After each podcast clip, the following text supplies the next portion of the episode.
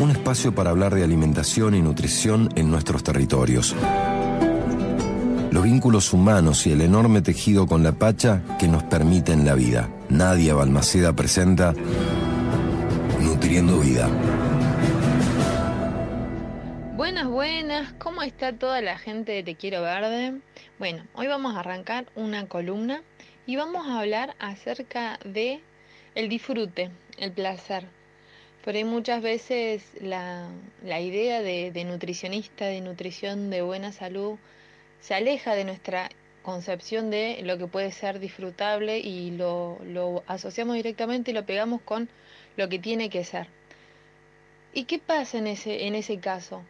Tenemos como muchas historias, más que todas las personas que, que trabajamos en torno a la alimentación desde hace un tiempo, de cómo ha sido ese transcurso de pensar las dietas, esas dietas restrictivas, ese deber ser constante, y encima muchas veces alejado de la información que tenemos ahora, de lo que pasa con el consumo de alimentos light, con alimentos siempre descremados, con alimentos de determinadas características, que terminan haciendo ese rebote, ese deseo más grande de comer cosas que están por fuera de lo que supuestamente nos hace bien a la salud.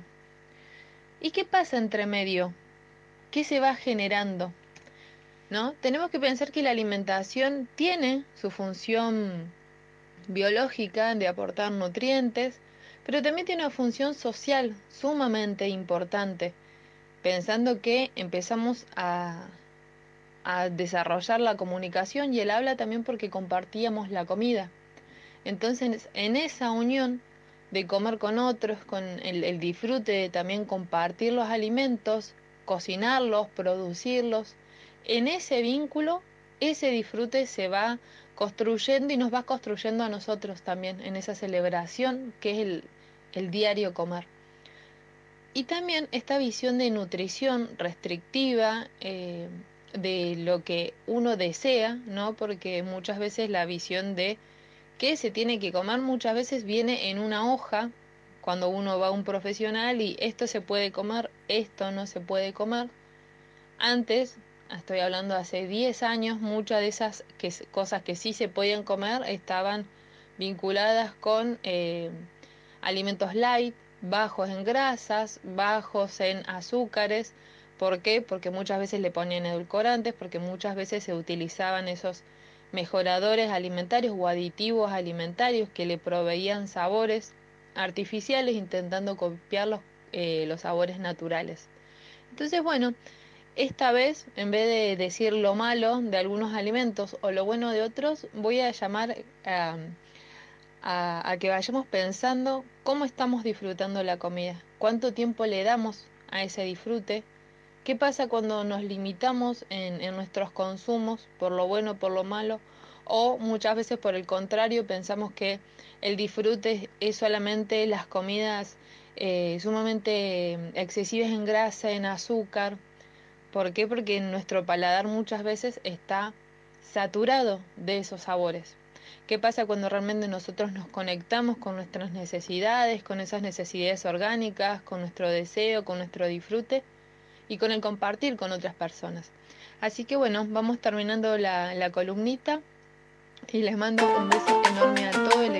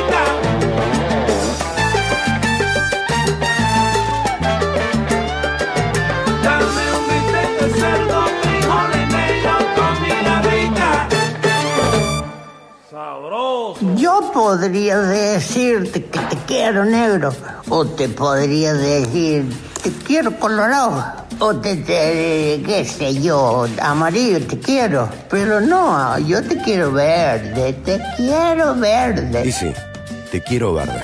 Todos los colores de los hijos y las hijas de la tierra.